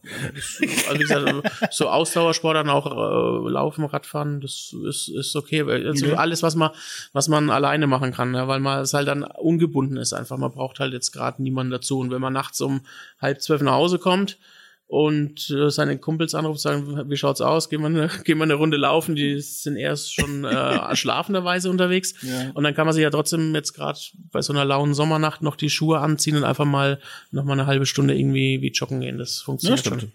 Oder nochmal auf den Golfplatz fahren. Ja, das ist ein bisschen dunkel leider, aber äh. ähm, in Schweden war das natürlich auch ein Vorteil, weil das in die im Sommer die Tage ja ein bisschen länger. Ja, ja, da stimmt. können wir schon um 23 Uhr nochmal noch mal losgehen. Das, das ist, ist natürlich auch, auch äh, äh, sexy, vor allem wenn dann irgendwie von rechts äh, zwei Elche dann den Weg kreuzen. Mega. Ja, das äh, also schon, schon cool. Schweden hast du mir jetzt schon sehr schmackhaft gemacht. Also muss, ich, muss ich äh, unbedingt auf meine Bucketlist schreiben, ja. ja und ein bisschen Elchbratwurst essen. Ja, auf jeden Fall. Also und dann auch, wie gesagt, Stockholm ist auch im Winter mal eine Reise wert. Also wenn Glaube diese Stadt ja. mit dem vielen Wasser, dann auch, klar, es ist dunkel, aber wenn dann überall der Schnee liegt, das ist schon auch eine, eine coole Atmosphäre. Romantisch könnte mhm. man fast meinen. Ja. Eine schöne Sache. Ähm, ja, mit dem Golf, wie gesagt, auch, äh, ich glaube, ich werde mich da auch langsam mal irgendwann reinfinden in die Nummer, weil ich, das hat mich immer interessiert. Golfen ist irgendwie geil, glaube ich. Aber naja. Ja, wenn, also wenn du dann so einen kleinen Ball mit so einem Schläger mal ja. äh, 150 Meter weit schießt, einfach, weil du ihn perfekt getroffen hast und dieser, dieses Geräusch vom Schläger dann einfach rüberkommt, dann hast du es, glaube ich, also dann bist du eigentlich infiziert oder halt nicht. Ja, also ja. Äh, dann, dann spätestens dann merkst du, okay, das ist was für mich. Auch wenn du 100 Bälle nicht getroffen hast, du triffst ein und dann denkst du, cool, das war's. Und dann willst du den wieder so treffen und dann bist du entweder dabei oder halt nicht. Ich merke schon, das ist auch so ein bisschen schon Sport für Ehrgeizige. Hier, Michael Jordan, auch ja total äh, begeisterter Golfer, ja, also der Ehrgeizling vor dem Herrn, einer der größten Sportler der Welt, der spielt auch leidenschaftlich gern Golf. Und das mit den, und ihr Sterneköche, ihr seid ja auch so sehr ehrgeizige Typen und ich spiele auch gerne Golf. Ah, da ist, äh, da ist was, das ist eine Verbindung, ich merk's schon. Ja, wie gesagt, also ich glaube, je, jeder, in, jeder, der Sport macht, muss ein bisschen ehrgeizig sein. Also Stimmt. sonst, ähm, Und jeder, der macht- kocht, sollte ja, das auch vielleicht sein. Ne? Vielleicht, ja. Gut, zumindest auf, äh, auf dem Auf Niveau. Niveau. Genau. So, dann hast du noch eine, eine, sehr ähm, ja, ja, traurige, ähm, äh, ein trauriges Hobby aktuell. Du bist Fan des ersten FC Nürnberg.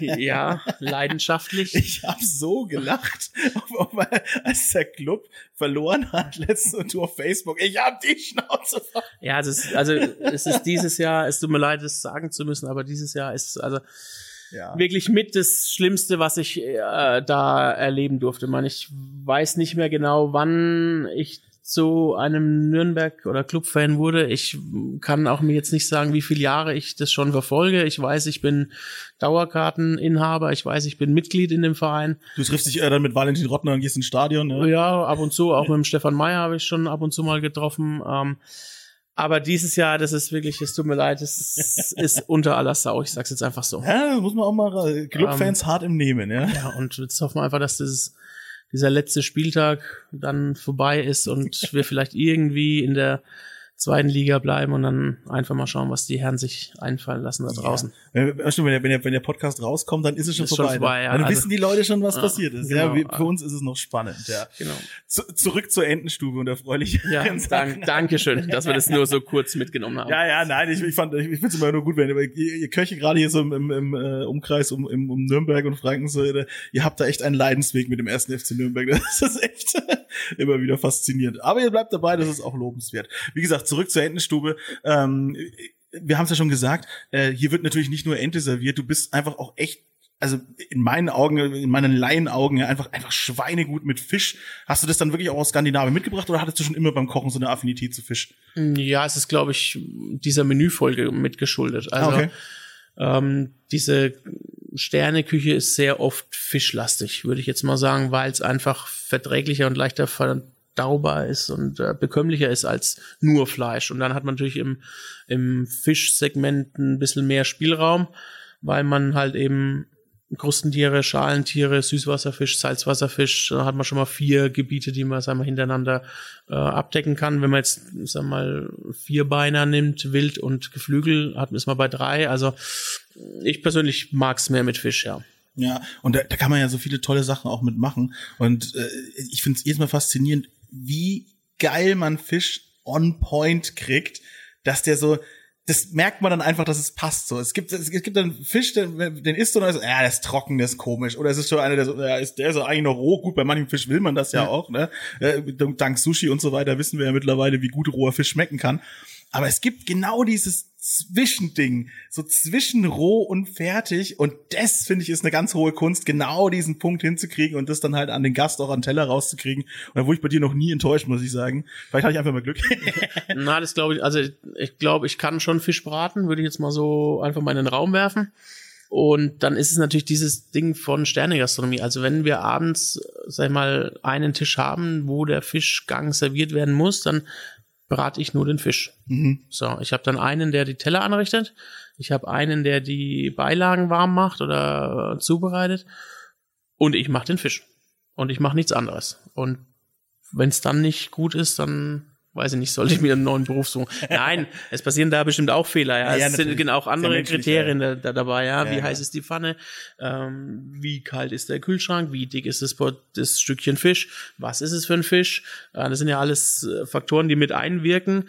Ähm, und ähm, wie gesagt, dann will zwischendurch das Telefon was oder es will der Service was oder Hm. keine Ahnung, es fällt gerade irgendwie äh, ein Teller runter oder es können ja so viele Sachen passieren. Also wie gesagt, ich versuche dann nur mich auf diesen Fisch zu konzentrieren und äh, natürlich auch beim Fleisch etc. Ja, klar. Ähm, PP, aber wie gesagt, Fisch braucht dann natürlich auch ein bisschen mehr Aufmerksamkeit. Also das Stück Fisch ist wahrscheinlich schneller zu durch oder schneller zu roh als ein Stück Reh oder ein Stück Rinderfilet Klar, oder ein logisch. Stück Entenbrust. Ja, ja.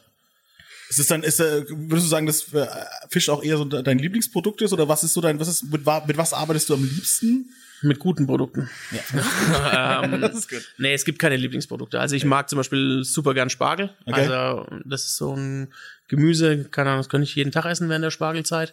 Ähm, ich mag sehr gerne Erdbeeren. Ich mag alles, was, was gut ist, alles, was, was ein gutes Produkt ist, äh, mag ich gern. Ich persönlich, wenn man so ein bisschen weg von den Produkten geht, so von der Posteneinteilung, habe ich früher immer gern äh, oder lieber kalte Küche oder die Patisserie gemacht. Weil es meistens die waren, die sich komplett um diesen einen Teller gekümmert haben. Also die haben alles auf diesem Teller selber gemacht. Die haben die Soße gemacht, die haben das die Beilagen gemacht, das Gemüse, den Salat, wie auch immer und ähm, halt dieses ähm, dieses Proteinprodukt mit Fleisch oder Fisch oder halt in der Patisserie Eis etc. den Kuchen selber gebacken. Das habe ich immer gern gemacht. In der warmen Küche war es mir immer so ein bisschen da macht ja im Normalfall einer die Beilagen und das Gemüse und einer macht Fleisch, Fisch, Soße. So aufgeteilt. Das heißt, du hast dich nie komplett um einen Teller gekümmert. Das Ja, heißt, ja, wenn klar. dieses Lob, was wir vorhin hatten, in die Küche zurückkam und sagt, der Hauptgang war super, Ja. Was war jetzt super? Fleisch. Fle Fleisch oder Gemüse? Ja, da muss dieses Lob teilen. Ne? Wenn jetzt jemand reinkommt, das war das geilste Dessert, was er je gegessen hat, Ja. dann hast du all, alles, was auf diesem Teller war, alleine gemacht und konntest sagen, ey, das habe ich gemacht und das fand ich immer fand ich immer schön und du hattest halt auch dein Schicksal äh, selber in der Hand ja wenn du jetzt wenn du das Fleisch gebraten hast und dein Kollege war nicht rechtzeitig in die Pötte mit dem Gemüse warm machen dann standst du da und ähm, ja, warst, äh, warst im Scheiß, ja, und musstest alles neu machen, bloß weil der Kollege den Finger nicht aus der Nase gekriegt hat und am Tag vorher ein Bier zu viel getrunken hat. Ja, kann alles passieren. Ja. Wie so ein Rattenschwanz, ne? Ja, da geht's genau. ganz schnell. Wie so ein Dominosteine, die fallen dann um Ja, und dann ist alles Kacke. Ja, kann, man- kann man sagen, so ist es. Du bringst jetzt auch Leuten äh, neuerdings die, die Sterneküche ein bisschen näher, die, die, wo man sagt, äh, ja, okay, ey, ich kann mir das alles nicht leisten, der Schickimicki-Scheiß, der ist auch einfach super teuer, da habe ich überhaupt keinen Bock drauf.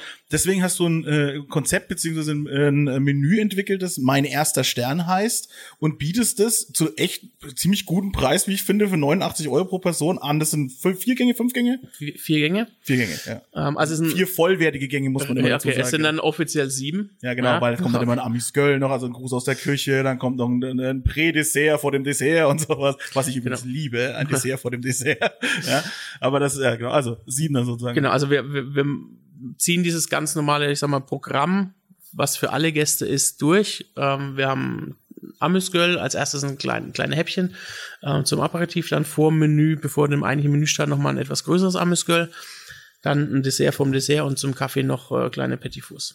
Mhm. Dazu vier vollwertige Gänge.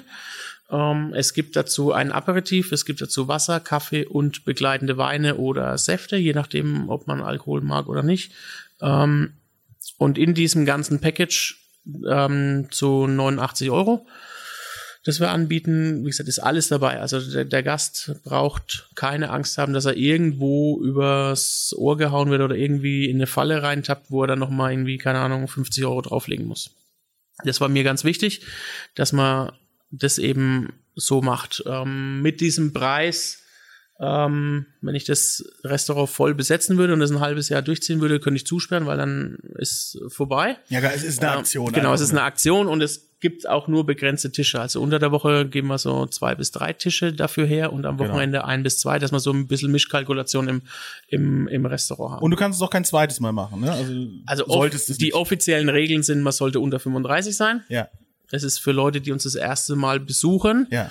Ähm, ja, eben um das, sonst würde ja mein erster Stern keinen Sinn machen. Ja. Ähm, und diese Aktion ist begrenzt bis Ende September und das sind so diese Grundvoraussetzungen. Wenn jetzt jemand 36 sein sollte oder Augenzwinker 39 und das auch schon zum vierten Mal, Ja, ja. dann machen wir das auch. Und wir haben jetzt auch Stammgäste, die gesagt haben, wir haben jetzt während dieser letzten Zeit euch unterstützt mit ähm, euren virtuellen Boxen. Wir würden gern vorbeikommen, können wir das probieren? Dann sage ich natürlich, machen wir. Das ist, ist jetzt kein, ist jetzt kein großes Thema. Also ich möchte da niemanden ausschließen, bloß ich kann nicht das ganze Restaurant damit vollsetzen. Nee, nee, nee, nee, das ist klar. Aber ich finde es einfach so schön, weil wir, um die Klammer jetzt sozusagen wieder ein bisschen zuzumachen, wie, wie vom Anfang, es war für mich halt eben auch ein Erweckungserlebnis, bei dir mal zu essen. Und dass du jetzt quasi Leuten die Möglichkeit gibst zu sagen, hey, natürlich, ich muss ja auch meine Zutaten bezahlen, das sind Top-Produkte und so weiter und so fort, aber ey, ich breche das so weit runter für euch gerade und ich, ich gebe euch das, so, ich gebe euch die Möglichkeit, das zu machen, finde ich so geil. Also, dass man dann einfach äh, ja, dass man halt als normaler in Anführungsstrichen, gut, auch selbst wenn man hinsparen muss, dafür machst du es ja mehrere Monate lang, aber ich finde, dass man sich das halt irgendwie geben sollte, wenn einen halt Essen wirklich interessiert, ja. Und, äh, und auch immer diese, da kann man ja mit diesen ganzen Klischees aufräumen, ja. Auch dieses, äh, die ganzen kleinen Portionen, davon wird man nicht satt. Blablabla. Quatsch. Ja, das ist ja alles Quatsch. Also ich bin, ich bin hier nicht hungrig rausgegangen, noch nie. Ja. Also das, deswegen finde ich das, äh, ja, finde ich einfach gut. Das ist ein Dienst an der Gesellschaft so ein bisschen. Ja, ich möchte es einfach mal, wie gesagt, es gibt diese vielen Vorurteile, das ist alles steif, das ist alles etepetete und es ist einfach heutzutage die Sterne-Gastronomie mehr. Das ist eigentlich nirgendwo mehr, wo man hingeht. Ja, ähm, na klar, ist es was anderes, es soll was Besonderes sein. Also auch für mich ist es was Besonderes, wenn ich äh, zu Kollegen so essen gehe. Ich mache das dann auch nicht jeden Sonntag, wo ich frei habe. Ähm, und aber zu einem Hochzeitstag, zum Jahrestag, zum Geburtstag kann man sich das, glaube ich, mal ja, anschauen und mal gönnen und dann ist es vielleicht für, für einen was. Und man, klar, es wird jetzt nicht so sein, dass wir ganz Nürnberg bekehren und alle zu Gourmets werden, aber wie gesagt, ich denke einfach, man sollte es mal ausprobieren. Und gerade in der heutigen Zeit, wo so viel Wert auf Essen und gute Produkte gelegt wird, ähm, bin ich der Meinung, sind wir in der Sternegastronomie schon immer ziemlich weit gewesen. Man, natürlich nicht unbedingt regional, aber wir schauen natürlich drauf, wenn wir Fisch kaufen, äh, Seefisch, dass der geangelt ist und nicht mit dem Netz gefangen wurde.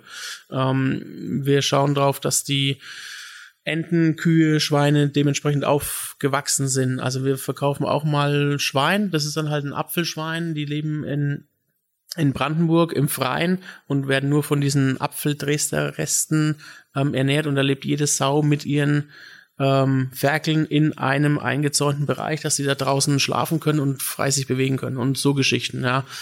Ähm, da achtet die Sterne-Gastronomie natürlich drauf. Klar gibt's noch andere Kollegen, die jetzt nur aus dem Umkreis von 20 Kilometern ihre Produkte beziehen. Ja, klar. Aber so einschränken möchte ich mich nicht. Also, wie gesagt, das wird dann gerade halt in diesem Thema ähm, Salzwasserfisch sehr schwierig in Nürnberg. Ja, oder Kaviar, der kommt jetzt auch nicht aus Nürnberg, ja? Nein, das ist wie gesagt, Aber ich habe also, mitgekriegt, es gibt Kaviar mittlerweile aus der Oberpfalz. Ja, es gibt äh, überall ähm, in, in Deutschland sprießen diese Kaviar-Zuchtanlagen äh, ähm, aus dem Boden und ähm, Kaviar ist aktuell, finde ich, sehr im Kommen. Ja, kommt, kommt vor allem wird's wieder mehr ähm, wie sagst du, ja, in die, in die Mitte der Gesellschaft rückkennt, weil ja als dann auch, die, die sind ja auch schlau, die ganzen Kaviar-Leute, ja, muss man so sagen, wie es ist, ja, die wollen ja auch Marketing machen und äh, ja, in der jetzigen Zeit sind Luxusprodukte einfach auch schwerer an den Mann zu kriegen und jetzt wollen sie es halt wieder ein bisschen mehr in die Mitte rücken und so, also ja, Kaviar unbedingt mit Kartoffelchips essen und sowas und und das ist halt wieder so, Kaviar mit Pommes ist auch mittlerweile wieder ein Ding, also das, es funktioniert ja irgendwo auch, ja, und es ist ja unterm Strich einfach, das, das Produkt ist ja auch nur so teuer geworden, weil es halt selten war, ne, ja. Jetzt, genau. wenn eben solche Zuchtanlagen raussprießen, klar, das ist dann natürlich nicht mehr das qualitative Level, ja, aber äh, du kannst halt wieder mehr reinrücken. Ich finde es gar nicht so, so schlecht. Ja, das ist, wie gesagt, auch da für mich wichtig, dass wenn man Kaviar anbietet, dass man auch schaut, dass man diesen Stör irgendwo mit anbietet. Wir haben auch total oft Stör auf der Karte, ähm, weil, wie gesagt, wie es halt vor 20, 30, 40, 50 Jahren war, die, die brauchen mal 20 Jahre, bis die geschlechtsreif sind, die Tiere. Ja. So und dann die nur in den Bauch aufzuschlitzen für ein fünf oder zehn Kilo Kaviar und dann einfach irgendwo im See vergammeln lassen, das geht halt nicht, das funktioniert nicht und das nee, würde ich auch so nicht wollen. Ja. ja. Und dann muss man natürlich schauen, dass man da das anständig irgendwie wie beibekommt oder halt an dieses Tier auch ganzheitlich ähm, verarbeitet wird. Und dann, glaube ich, hat es schon Sinn und Verstand und auch Hand und Fuß. Der schmeckt auch sauber. Ja, super, top super, Fisch. super Fisch.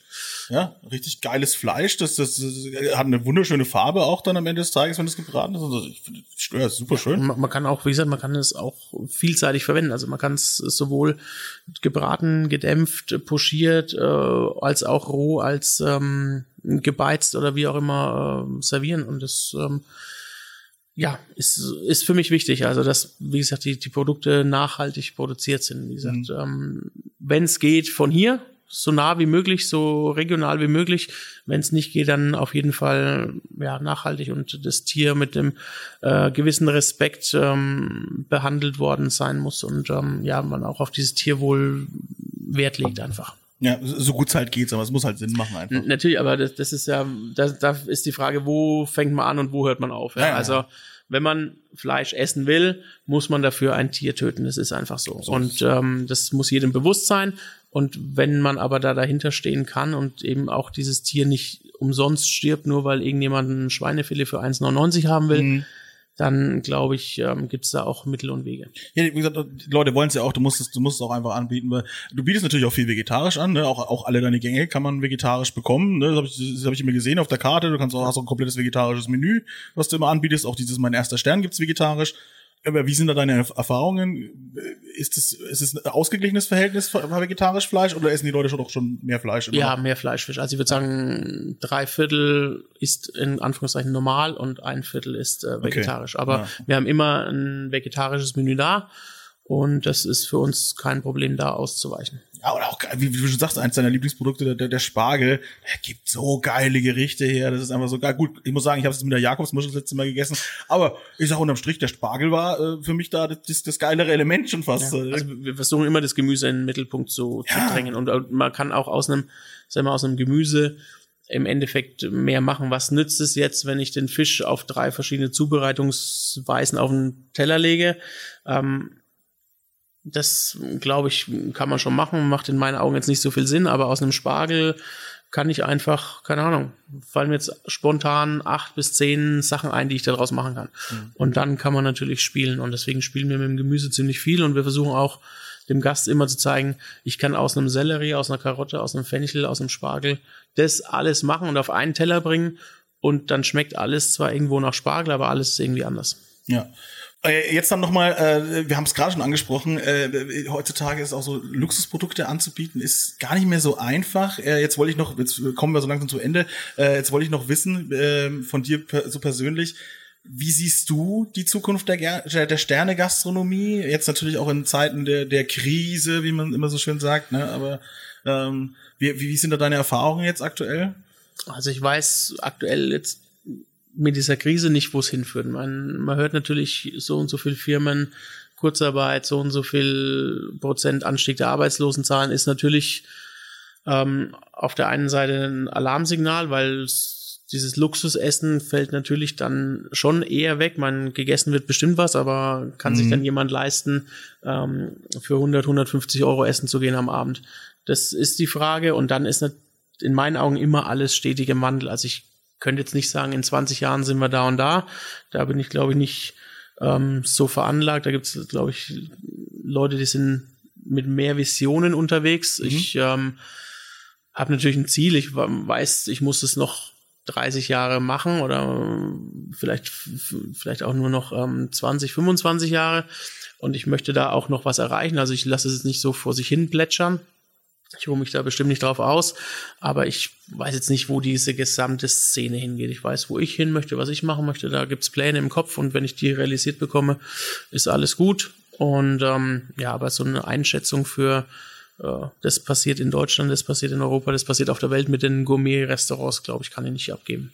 Glaubst du, die Gourmet-Restaurants sind anpassbar, dass man sagt, okay, man, wenn, wenn der, der Standard allgemein sinkt, logischerweise in Deutschland, weil halt einfach die, die, die Gelder nicht mehr da sind, ist die Gourmet und, diese Szene bereit dazu, den Schritt runter zu gehen, sagen, okay, dann bieten wir simplere Gerichte an, eben nicht mehr das, das krasse Zeug, wir importieren nicht alles aus der ganzen Welt und, und, und, und versuchen so eine 200, äh, 300 Euro Menüs anzubieten, sondern keine Ahnung, wir machen dafür ein, ein total brutal gutes Schaschlik oder irgendwie sowas oder Gulasch oder keine Ahnung oder ja, Glaubst also du, die Anpassung ist da oder möglich? Man, man muss sich bestimmt anpassen, aber wenn ich jetzt vor die Wahl, also Gott sei Dank sind wir durch diese Krise ganz gut durchgekommen. Ich persönlich mit meinem mit meinem Restaurant, mit meinem Unternehmen, ähm, wenn ich jetzt vor die Wahl gestellt werden würde, wir müssen irgendwo einsparen, spar an den Mitarbeiter ein oder spar an dem Einkaufspreis der Produkte ein. Mhm. Ich glaube, ich würde mich dann gegen den Mitarbeiter entscheiden. Also ich würde sagen, ich mache lieber mehr selber und ich okay. muss mehr Arbeitskraft investieren, anstatt das Produkt günstiger zu ja, kaufen, verstehe. weil ich kann ja dieses Produkt nur dann so weiterverkaufen oder nur unter den Aspekten so an den Mann bringen, wie ich es auch einkaufe. Wenn ich jetzt sage, ich kaufe anstatt dem Wildfangsteinbutt äh, Zuchtsteinbutt oder irgendwie, keine Ahnung, was günstigeres ein, mhm. dann kann ich den Menüpreis ja auch nicht so weitergeben, sondern heißt, da müsste ich auf jeden Fall die, die Preisspirale zurückdrehen. Mhm. Habe ich jetzt im, eigentlich auch kein Problem damit. Aber dann muss der Mitarbeiter ja trotzdem gehen. Ja, ja, klar. So, weil dann kann ich nicht mehr bezahlen. Ja, Also, logisch, genau. So, es, das ist ja, ist ja immer so alles, alles im Gleichgewicht. Und ähm, Ja, nee, weil ja auch die, die Köche eben, ihr seid ja auch verliebt in eure Produkte. Das ist, das ist, glaube ich, dann das Schwerste, von dieser Qualität wieder runterzugehen. Ja, also- so, eigentlich indiskutabel genau, also das, wahrscheinlich. genau, also es wäre dann nur mit einem kompletten Konzeptwandel vereinbar sein, dass man sagt, okay, man macht die Entenstuben unter einem anderen Konzept, Hm. nimmt dann auch in Kauf, dass vielleicht es keinen Stern mehr gibt. Und dann gibt es natürlich Mittel und Wege. Ich meine, es gibt Ja. in, in, in, in Asien gibt's einen gibt's einen Imbiss, der mit einem Stern ausgezeichnet Ja, ist. Also es äh, geht einfach ja um diese Qualität. Qualität des Essens und wir sind jetzt so in diesem in diesem in dieser Spiral drin. Wir haben unser unsere Philosophie, wir haben unser unser, unseren Weg. Wir sind so eingespielt und so gehen wir den weiter. Und wenn wir den, wenn wir da eine Abzweigung nehmen müssen, dann gibt's entweder, dass wir sagen, wir bleiben zwar bei den Produkten, aber müssen irgendwie andere Kosten reduzieren oder man sagt, man macht einen ganz klaren Schnitt. Man reißt jetzt hier dann alles ab und geht einen komplett neuen Weg. Das geht natürlich auch, aber ich sag mal, Gott sei Dank bin ich in dem, in der Situation, dass ich sagen kann, wir können so weitermachen wie vorher und wie das in einem Jahr oder in fünf Jahren aussieht, weiß, weiß, kein, weiß ja. keiner, ja. Nee, nee, und nee. Ähm, wie gesagt, im Zweifelsfall müsste dann wahrscheinlich an der Personalstruktur ge ge geändert werden, bevor ich jetzt irgendwie sage, ich kauf Hm. Anführungszeichen Mist ein und möglich, versuche den dann unterzujubeln, weil das möchte ich den Gästen natürlich auch nicht. Nee, nee, klar. Also das ist essentiell antun. für die Küche. Ja, und das ist, wie gesagt, auch nicht mein, mein Stil. Also der, der Gast soll da, ich möchte da mit gutem Gewissen dem Gast das servieren und auch ihm das erklären können, wie und warum das so ist. Ja, und dann nicht irgendwie rumtricksen, sage ich jetzt mal. Naja, klar. Das ist ja eh- ehrenwert. Ja, gi- gibt ja immer mit. Also man, man, man kann ja auch sagen, man, man lässt den Menüpreis und macht zwei vegetarische Gänge. Hm. Ja. Ja, und dass man sagt, man hat ein Sieben-Gänge-Menü, fünf mit äh, Protein und zwei komplett vegetarisch.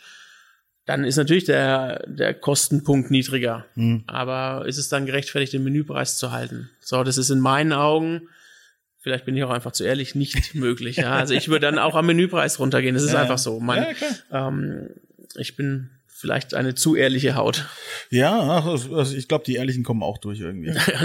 so, so ist es. Nicht, es sind immer nur nicht, es sind nicht immer nur die herzlosen. Nein, ich möchte auch jetzt niemanden von den Kollegen das unterstellen, Nein, dass sie es nicht so sind. Ich Also habe jetzt da eher so an den an den an den äh, bösartigen äh, Konzernchef gedacht, Ja, nicht an die Kollegen der. Ich finde, Köche sind immer meistens sogar oft zu ehrlich manchmal. Also zumindest in eurem Segment ist halt immer so gerade raus Typen, was ich immer ganz geil finde. Ja, also hat ja bestimmt auch einen, also meine, es hat ja bestimmt auch einen Sinn, dass die Gastronomie unter der Krise ein bisschen gelitten hat, ja. Na Man- klar. ähm, es ist irgendwo ist dieser Ansatz, ähm, dass irgendwas falsch läuft. Ja, man, es hat bestimmt mehrere Gründe. Man hat sich das vielleicht äh, selber auch jahrelang zuzuschreiben. Ich bin auch der Meinung, die Mitarbeiter verdienen immer noch zu wenig. Also ich Ja. bezahle meinen Mitarbeitern in der Regel das, was sie verdienen möchten.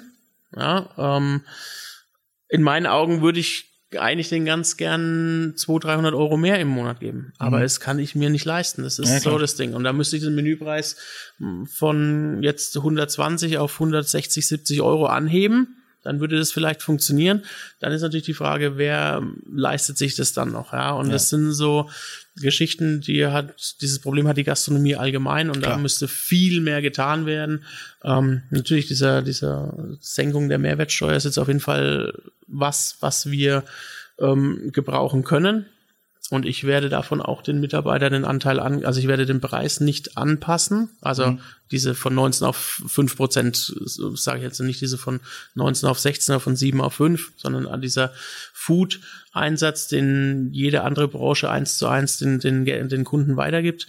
Diesen Satz nehme ich, um ein bisschen Puffer aufzubauen und auch den Mitarbeitern ähm, durch dieses Kurzarbeit, den Schaden, den sie da hatten, das ein bisschen auszugleichen. Ja, auch cool. So, das, ähm, Solange man das ehrlich und offen kommuniziert, finde ich das immer richtig, ja. also das ist so der Punkt. Man gesagt, das ist für ein Jahr, mal schauen, was dann passiert, aber in allen anderen Branchen ist der Mehrwertsteuersatz gleich und nur die Ja, Gastro hat diese 12 Prozent, die sie da irgendwie mit abpuffern muss. Ja, und das ist einfach so, wo ich sage, das verstehe ich nicht, aber dann kommen wir ins Steuerrecht und dann müsst ihr jetzt mal Ja. einen Steuerberater kurz anrufen.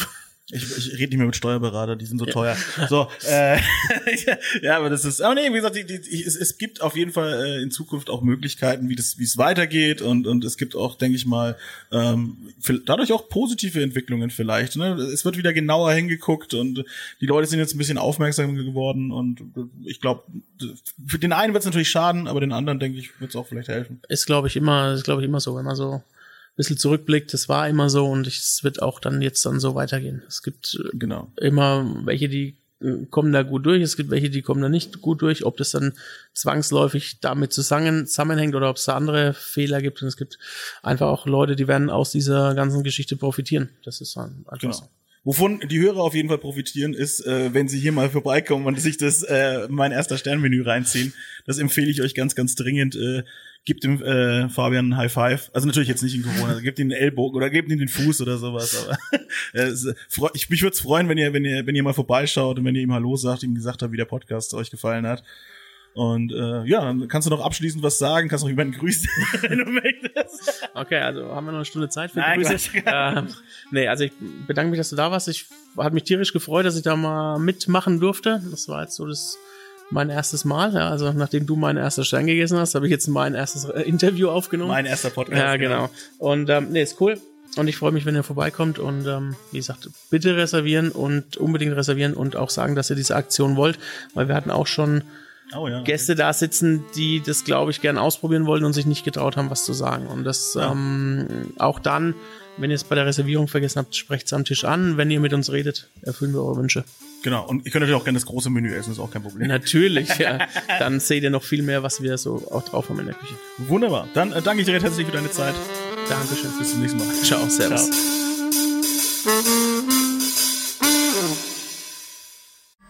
Alle Podcasts jetzt auf podyou.de, deine neue Podcast-Plattform. Podyou.